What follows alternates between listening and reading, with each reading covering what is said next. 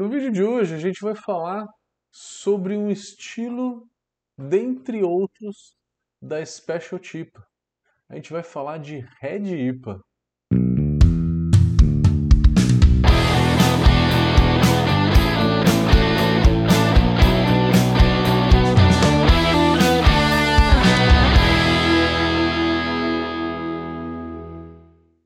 Red IPA, o que, que tem a ver? De onde surgiu?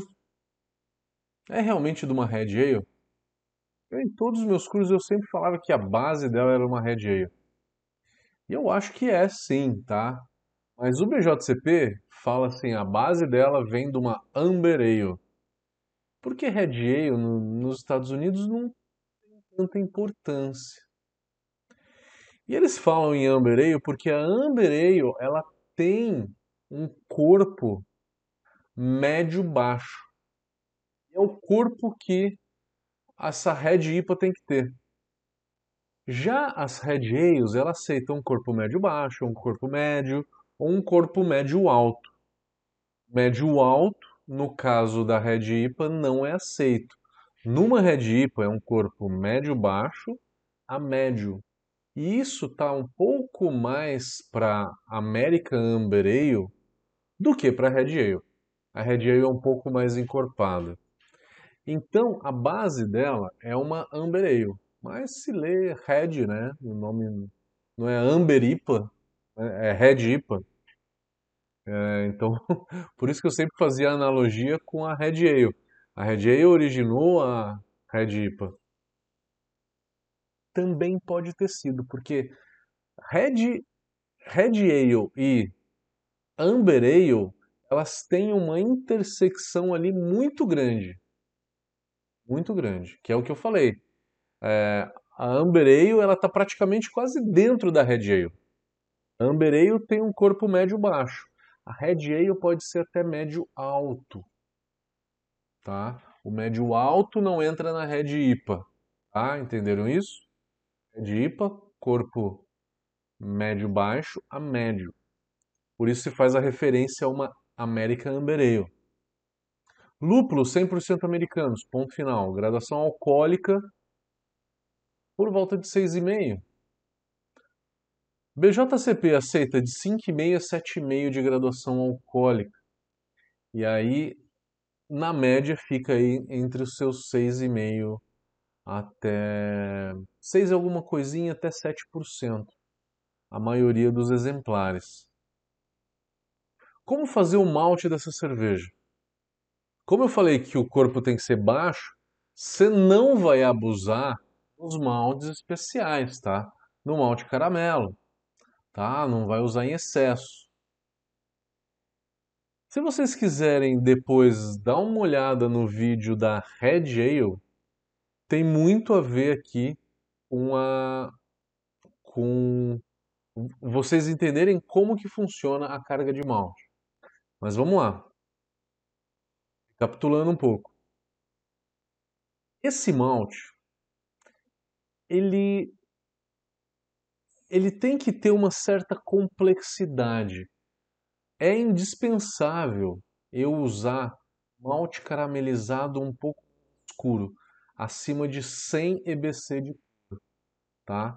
100 EBC de cor é o equivalente a um Caramunique 1 120, o Caramunique 2, 150, ao Caramunique 3, ou equivalentes. A Castle Malt também tem um Cristal 150, a Viking também tem é, esse caramelo 150, caramelo 100, tá? Então todos esses maltes são maltes caramelo.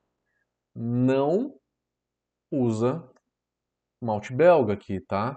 Não usa Special B, por mais que o cara Gold da Castle Malt seja equivalente ao cara Munique em termos de cor, vocês não vão usar porque são maltes com sabor diferente. Cara Munique, sim. Malte cristal, sim. Malte caramelo, sim. Malte belga, não. E tenta também não usar os maltes ingleses que são muito frutados, tá? Tenta ficar nesses maltes alemães, Viking, que é polonesa.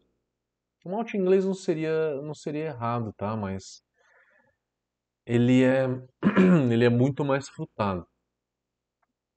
Que maltes usar? Eu sempre falo Caramunique, vocês devem estar cansados de ouvir Caramunique, mas é que ele é um malte para esse tipo de cerveja que depende de uma certa complexidade de caramelo, ele é um malte essencial. Eu não posso deixar de usar um malte com essas características de sabor e aroma. E aí, quais são essas características? Vão ser é, essa complexidade de caramelo toda que essa cerveja precisa ter. Cara Munique 2 faz a festa? Faz.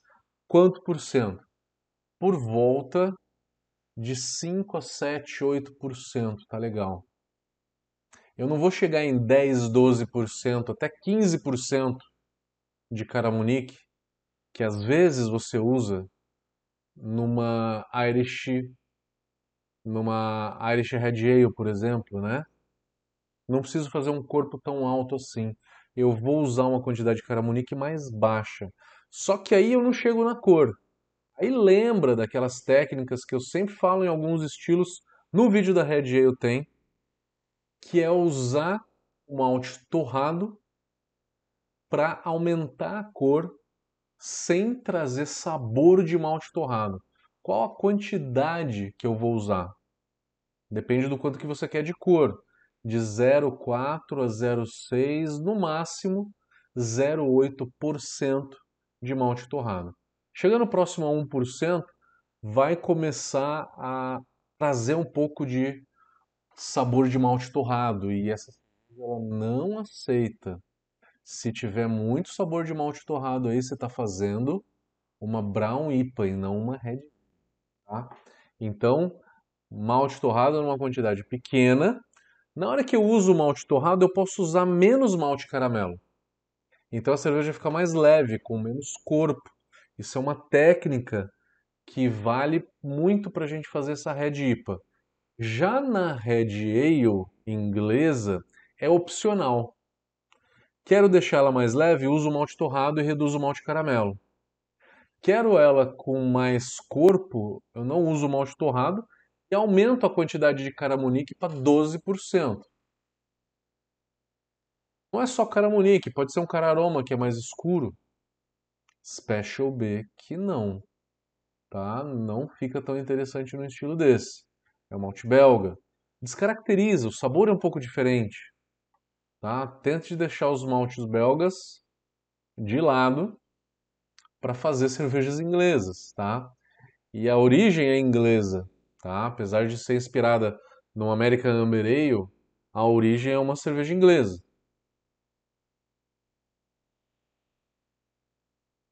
Falamos de malte, então é só caramunique? Não, pode pegar um caramelo mais leve aí, um cara red, que dá um sabor mais de biscoito, ou uma melanoidina. Ou os dois. Melanoidina dá mais cremosidade, cara red dá mais sabor de caramelo.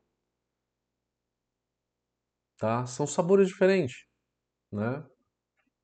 Aí eu posso usar um pouco de Munique e aí fazer a base Pilsen ou Pale Ale. Vai de você, se quer ela mais leve Pilsen, quer ela mais intensa, uma base Pale Ale. Munique de 10 a 20%. 20% eu acho muito numa cerveja dessa. Ficaria 10, 15% de Munique. Se for usar a cara red ou melanoidina, por volta de 7, 8% também. Não muito mais do que isso, para não subir muito o corpo. Ficou claro, então, corpo baixo, falei dos maltes percentuais, com isso a gente consegue fazer um corpo mais baixo. Graduação alcoólica entre 6 e 7%, que é o que esse estilo pede. Amargor pronunciado, né? Lembram da Black IPA? Bem parecido. A Red IPA aceita de 40 a 70 IBUs. É bastante, né? Quanto mais baixa a graduação alcoólica, mais baixo o amargor. Quanto mais alta a graduação alcoólica, mais alto esse amargor. Ele fica na média ali nos 55, 60 IBUs. Que lúpulos usar?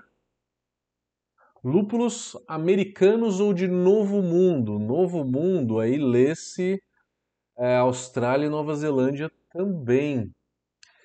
Pode ser lúpulo alemão como o melon, por exemplo, tá? Que é um lúpulo frutado, é um lúpulo feito para ter bastante aroma. É um lúpulo para IPAs em geral. Depende, você tem alguns lúpulos também no México, né? New Mexicans, tem algumas variedades que me fugiu a cabeça aqui agora. Você tem algumas variedades na África do Sul também tem lúpulo próprio para fazer IPA. Mas você vai usar então essas variedades mais frutadas, que traz aquele abacaxi, manga, frutas tropicais de uma maneira geral, lima, pêssego e outros. Use e abuse desses lúpulos. Eu acho que sempre é legal você pegar um lúpulo aí um pouco floral, né? Como um Cascade, como um Columbus, como um Centennial. Já vi uma Red IPA com Sass. Não é comum, porque é um lúpulo de lager, é um lúpulo que tem um perfil sensorial muito específico. Geralmente não se usa, mas eu acho que esse tipo de lúpulo ele faz um link com o malte caramelizado. Você colocar tipo uma, uma Red IPA apenas com citra, que é um lúpulo muito frutado, tenho a impressão que não casa o maltado com o lúpulo. Não tem uma interação grande de sabor entre eles, né? Acaba não tendo uma harmonia grande de sabor entre eles. Eu acho que tem que ter um lúpulo com essa característica um pouco mais floral. Cascade é muito bom, Centennial é, é bem interessante, Columbus também. São todos lúpulos, os melhores lúpulos do que o Saaz. Eu dei o exemplo do Saaz, mas o Saaz também funcionou nessa cerveja que eu tomei, funcionou. Pode ser que um Fuggles funcione. É difícil dizer, tem que testar. Pode ser que não funcione. Adoro para uma cerveja dessa. Cinco, por exemplo. Um Cinco e Citra. Cinco Citra e Cascade. Pode colocar um pouquinho de Columbus para amargor. Fica muito bacana. Amarilo resinoso também combina muito com esse maltado, assim como o resinoso do Galax. Adições de lúpulo. Começo da fervura, se não quiser colocar 60 minutos, coloca no first wort, tá? No mosto primário. Final de fervura, as adições dos últimos 15 minutos tem que ter de 1 a 2 gramas por litro. Dry hop por uma cerveja maltada dessa tem que ter de 3 a 5 gramas por litro de dry hop. Fermentação, fermentação de IPA, levedura neutra, tá todo mundo bem cansado de saber, né? Pode um S04, que é uma levedura inglesa frutada? Pode. Qualquer levedura inglesa frutada pode. Não só inglesa frutada, mas inglesa neutra, como um Nottingham, por exemplo. Também vai. Fermentação de IPA, né? Então começa devagar, depois vai subindo para fazer o dry hop. É melhor fazer o dry hop quente do que cair e fazer o dry hop a frio depois. Água para uma cerveja dessa. O target, falando dos targets dessa, dessa água. Cálcio pode ser entre 100 e 120 ppm. O magnésio de 20 a 30, quantidades mais altas de sais.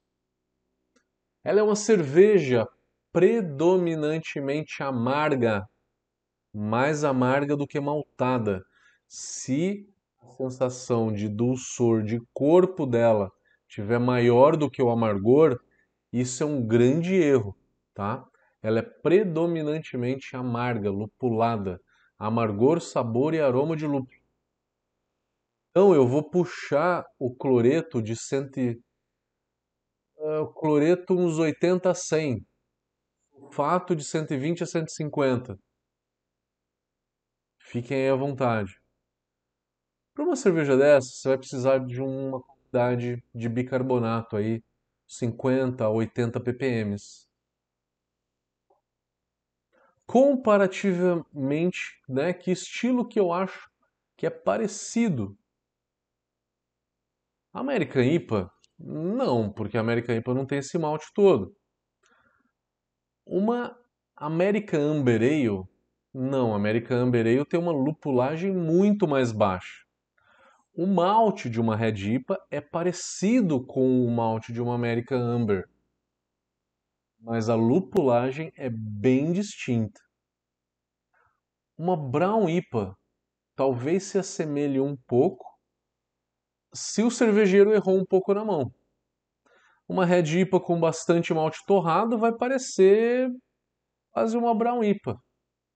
Então é um estilo que não tem muita muito comparativo, né? não tem muito como se confundir com outros estilos.